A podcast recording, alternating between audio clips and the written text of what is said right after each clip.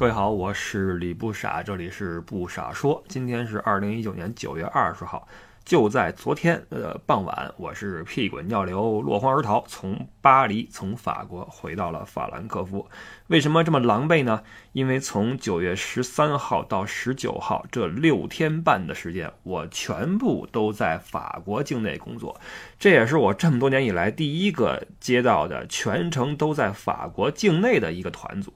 巴黎有公务活动了几天之后呢，在法国的西边啊，圣米歇尔山转了一圈。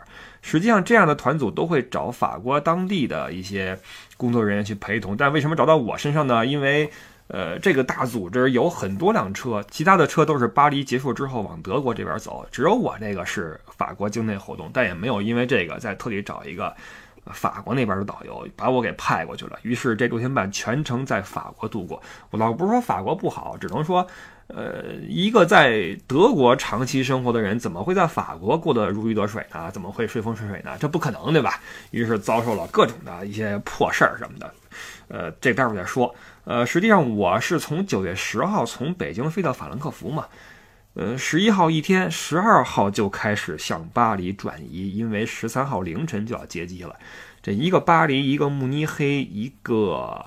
法兰克福这三个地方的早接机都挺崩溃的，一个比一个早，所以头天晚上就要去做准备。所以我等于是我从北京回来就歇了一天，就开始奔波，然后十三号接了这个团就开始全程在法国活动。哎，中间各种事儿啊，这个我们待会儿再说。先说两件小事，第一个是送机的时候，我遇到了一位听友，我出电梯，他进电梯，然后跟我说：“哎，不傻。”然后我说：“哎，你好什么的啊？”打了个招呼，也不知道他是。刚到呀，还是要回去了？还总之祝你玩的开心，这是第一个。第二个呢是，昨天在回来从巴黎机场到巴黎的东站，在东站等车回法兰克福的时候，突然来两个同胞，呃，过来之后，哎，A 了一声，然后我就看着他们，他们就看着我，看了几秒钟，他们说中国人，我说对，然后我都知道是什么事儿了，肯定是要问路什么的哈，然后他们就拿来一张纸，什么是个车票啊。说？你帮我看看我们怎么走。这个首先说一下，这这两个人，其中另外一个人比较正常哈，就是还能说些普通话，然后声音也 OK，像个正常人。另外一个人就是讲话声音巨大无比，声若洪钟啊，以至于在巴黎东站这么嘈杂的地方，他跟我讲话都会让旁边的人都看我们，就不知道这是干嘛呢哈。声嗓门巨大，有点像那个黄飞鸿那里边那雷老虎，以德服人，的那个啊，那个声若洪钟。然后那个口音也是，哎，你是本地人？我说我我不是。那你你你会讲华语吗？我说什么语？华语。我我说我说法法语法语我不知道啊。他说那你是什么地方的？我说我是德国的。啊，你去哪里？我说我去法兰克福。你也去法兰克福？正好我们一起，好巧。然后我就是说，嗨，是还行吧。然后这个递过来车票。就问我怎么走，坐哪辆车，哪站台什么的。我说你们等会儿吧，我也要去什么的哈。因为那个这边的站台它是临车到之前才显示是哪站台啊，它不像德国是提前就有车表给你写好了。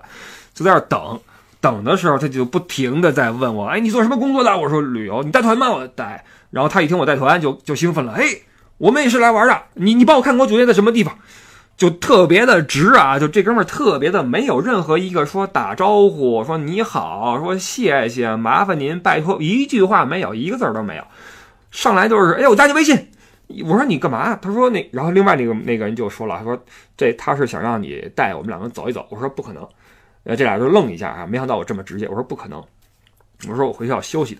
这个其实际上，你要说你你出于见到同胞给点帮助什么的，包括我比较熟悉的话给点帮助，这没关系。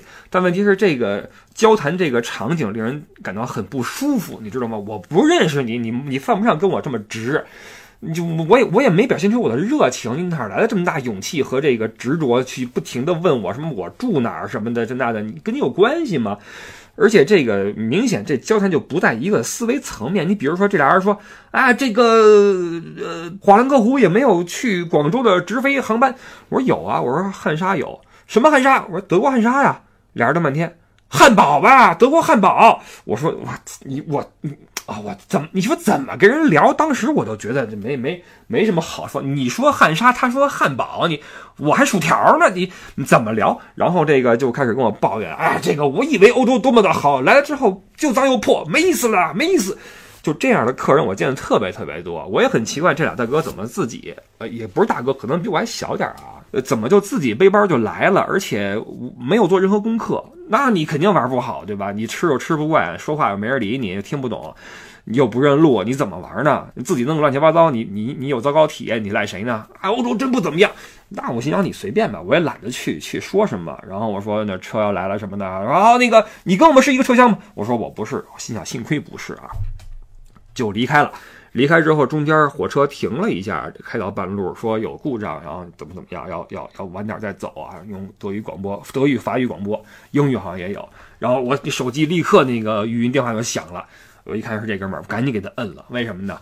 我都能想象，当他跟我用手机打语音的时候，他那车厢那人得用怎么样的眼光去看他，因为他那声音实在太大了，他在火车里绝对不可能。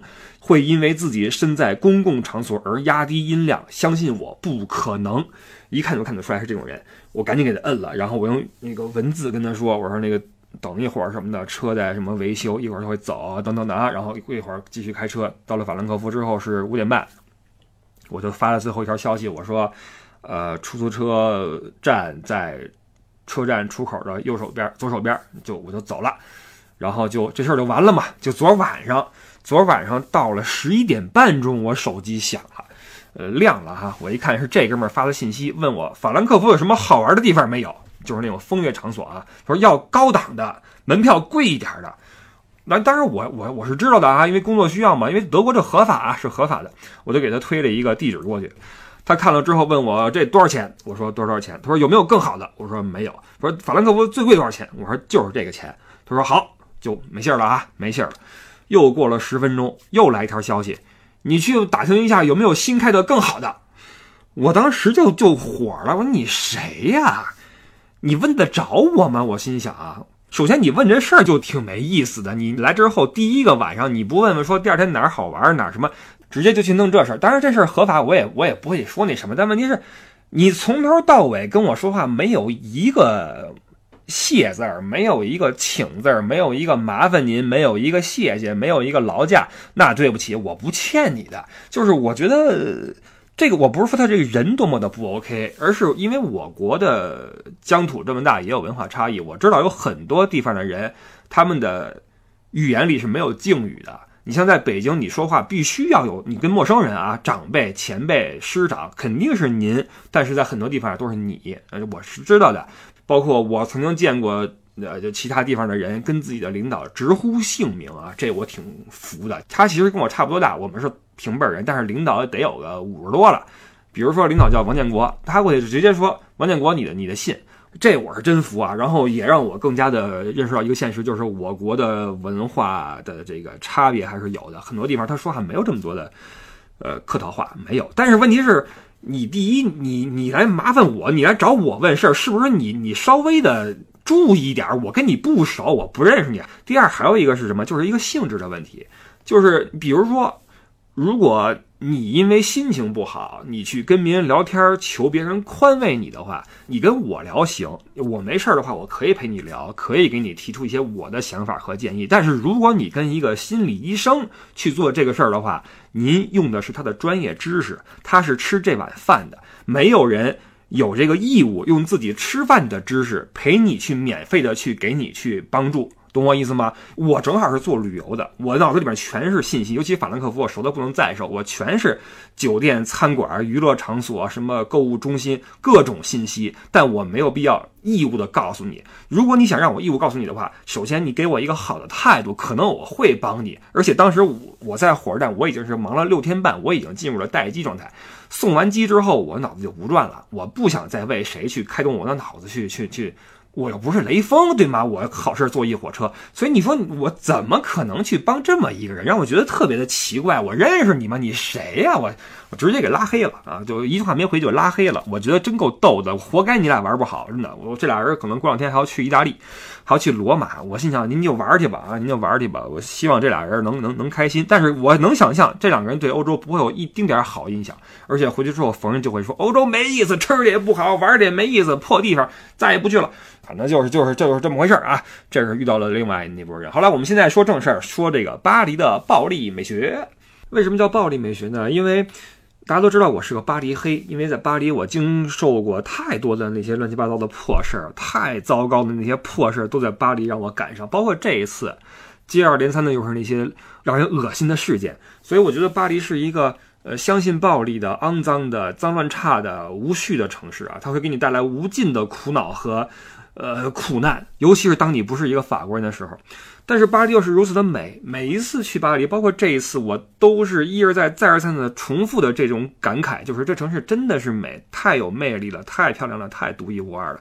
很难找到一个另外的城市能够在“美”这个词上和巴黎比肩，真的是没有。所以这就解释了为什么巴黎是如此的相信暴力、肮脏、脏乱差、混乱无序，却依旧有如此多的人争先恐后的涌进这个城市，想一举他的芳泽。这个实际上并不奇怪。你看这一次又带人去了凡尔赛宫。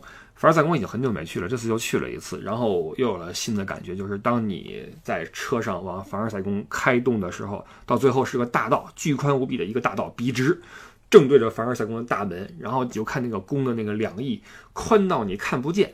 这种感觉，因为很多年没去过了嘛，再想起这几年之间去过的一切的城堡也好，宫殿也好，你会发现凡尔赛宫确实是这些宫殿一个都比不了。你不论是。呃，城堡国王路德维希二世的海伦基姆宫，还是像哈布斯堡家族那个美泉宫，美泉宫在欧洲的地位也是数一数二的啊，政治风云的中心。包括你说像有着这种军事主义风格的直男风格的普鲁士的无忧宫，波茨坦的无忧宫，包括欧洲很多的宫殿也好，城堡也好，你去看他们的简介，都会发现很多。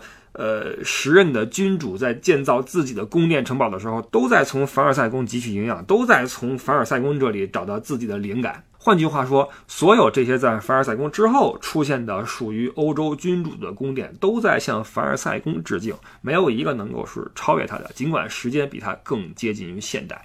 所以你说这是当时路易家的这个波旁王朝的遗产也好，还是巴黎现在的财富也好，总之整个巴黎就是给人一种非常非常美的感觉。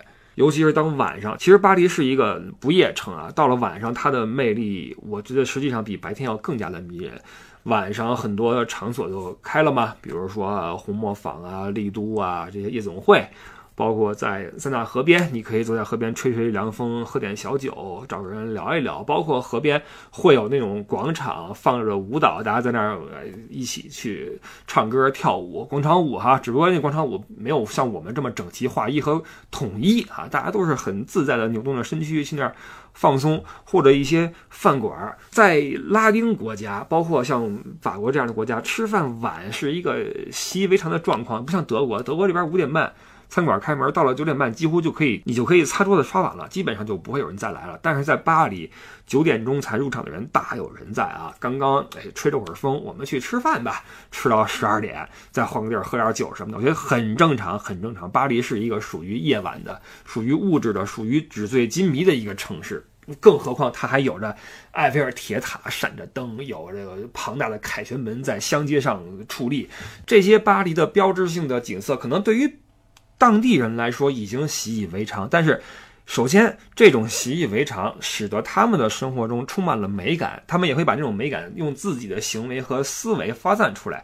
第二，如果您不是当地人，您是游客，您是旅客的话，您更加会被这种美、这种绚烂所打动。你比如说，这个这次这个团，呃，第一天晚上我早接机啊，早上起来六点半接机，到了晚上十点多了还在忙。然后那领队第一次来拉着我去一个会场去弄什么入场券的事儿，然后也没弄成功啊，倍儿晚了，还要打车回酒店。为什么呢？当天那个公交罢工，我的天啊，这真是。哎呀，说到这个想起来了，那天早上起来是本来说团队说要吃个早餐，呃，你要知道接这种公务团呀，就是会有这种服务上面的硬性要求，呃，一定要给客户准备一个早餐，而且不能是咖啡、什么三明治、牛奶，不行，要豆浆、油条和包子啊，要这个找吧，找半天，在巴黎的十三区有一个，十三区是在城的东南，而机场是在东北的外边。过去的话就要走那个环线，当天是巴黎的那个地铁什么的罢工，哇，路上交通极其拥挤，基本上就是完全就走不动了啊！从机场到那餐馆，六点半大约七点半吧，还是八点钟啊，客人出来了，说按照领队的想法，那就是不是就可以吃早餐了啊？喝个豆浆，让客户们舒服舒服。坐半天了，胃里边也不是很很痛快，对吧？找个地儿休息休息，吃个早餐。结果好，从机场开到早餐餐厅，恨不得用了一个半小时。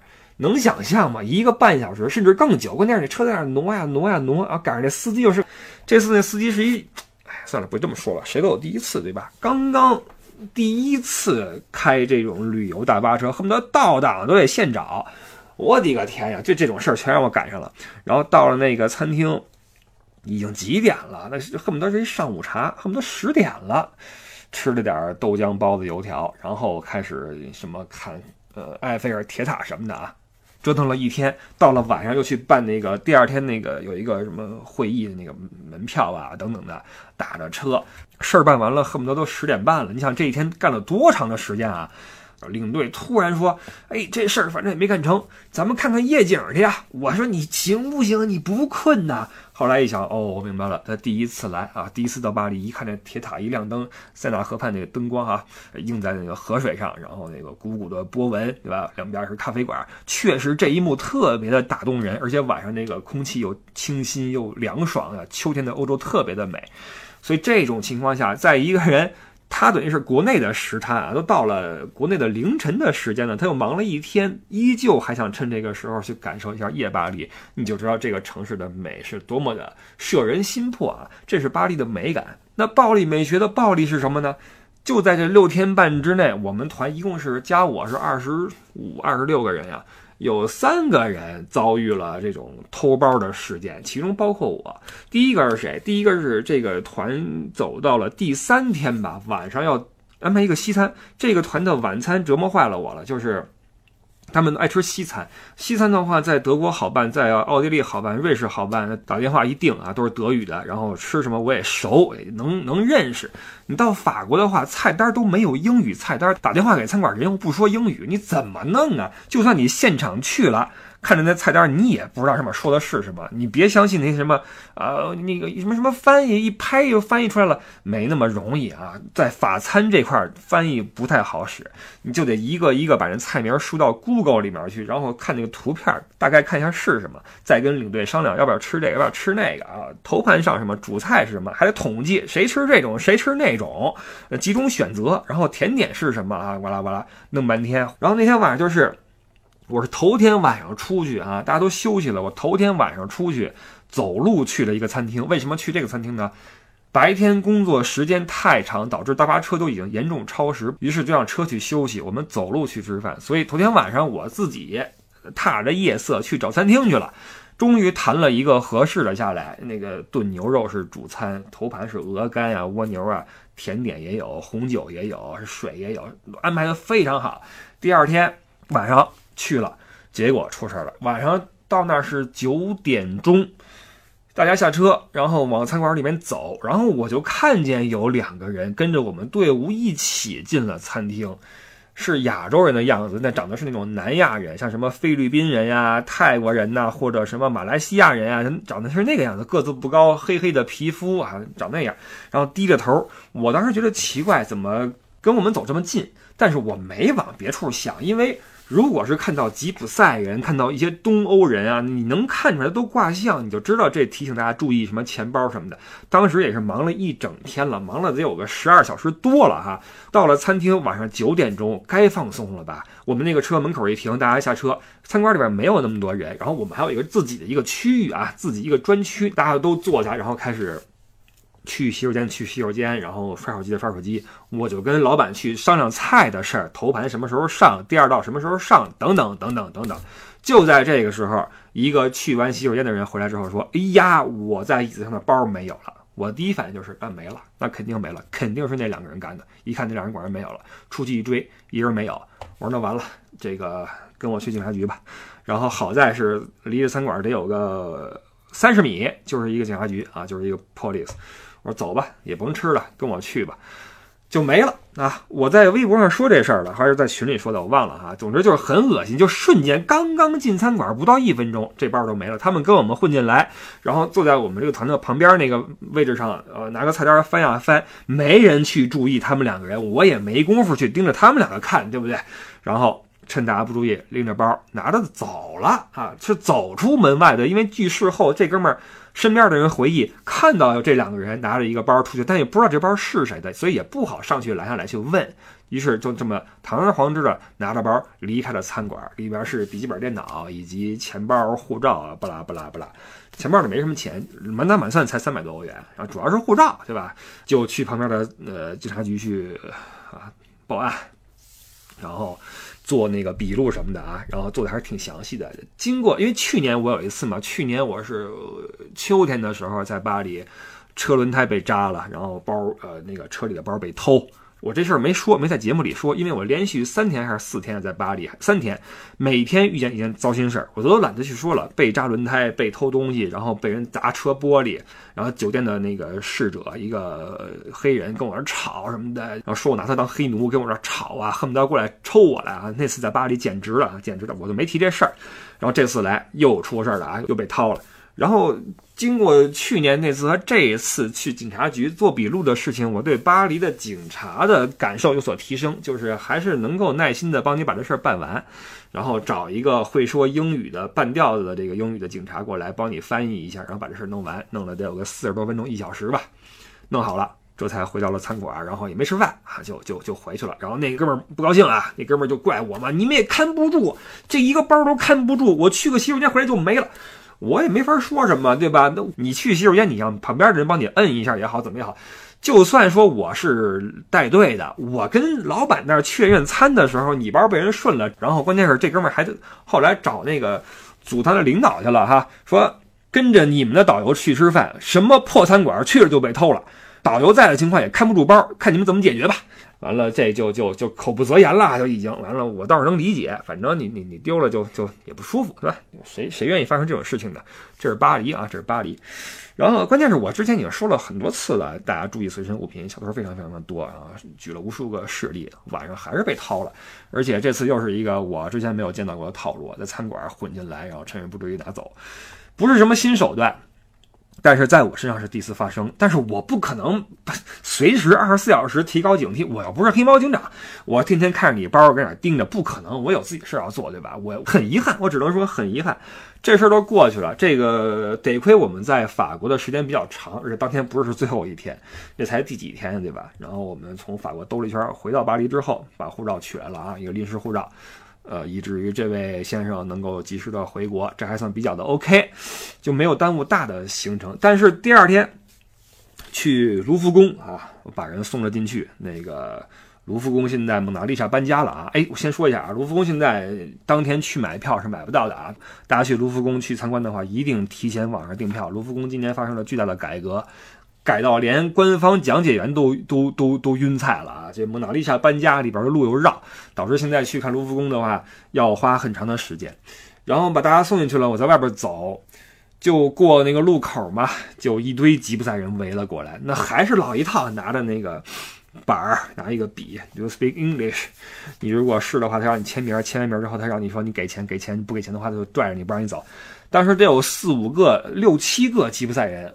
在我前边啊，你 speak English 吗？我说我没没理，我就直接走我自己的。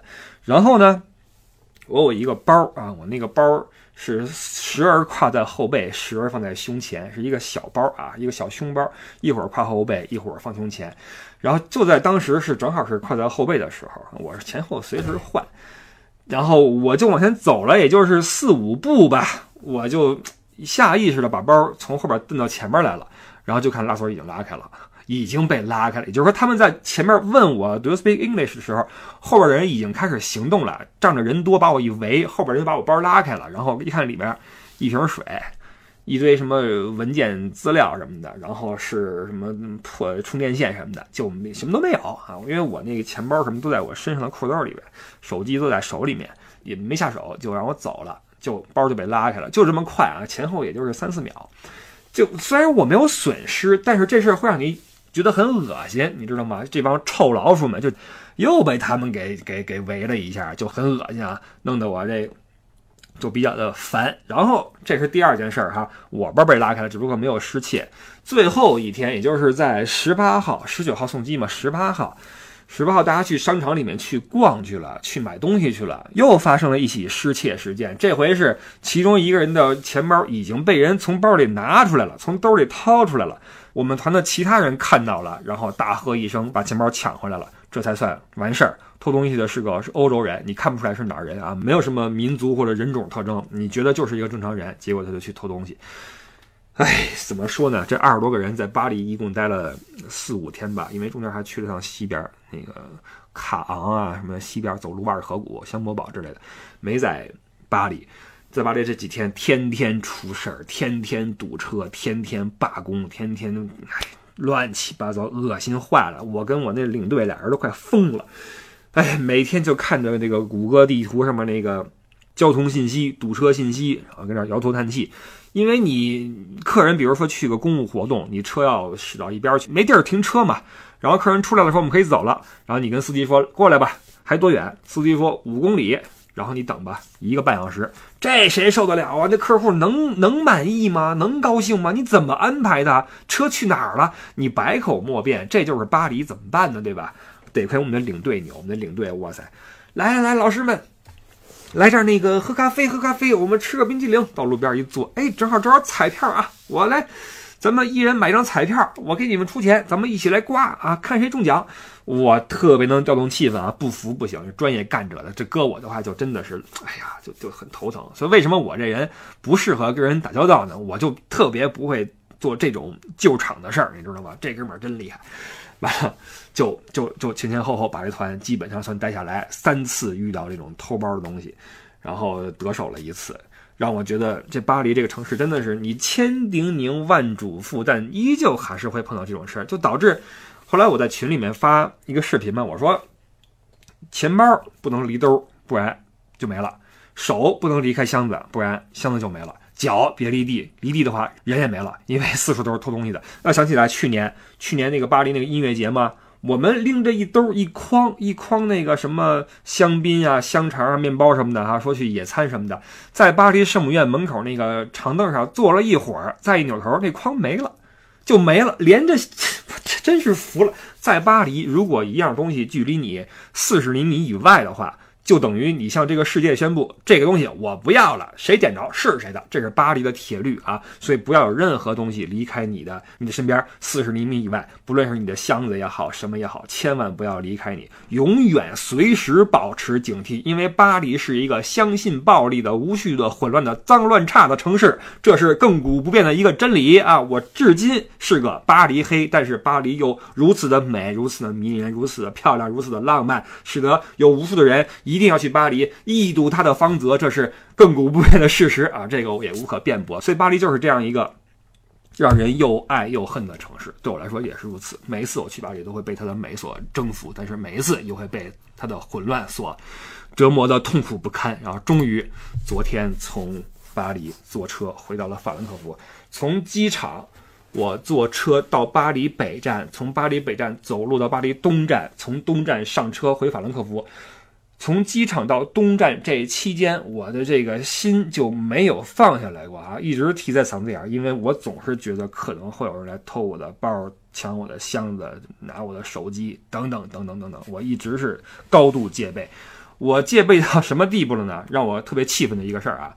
因为巴黎有抢表的，抢你手上的表就直接薅过去就跑，你跑不过他，对吧？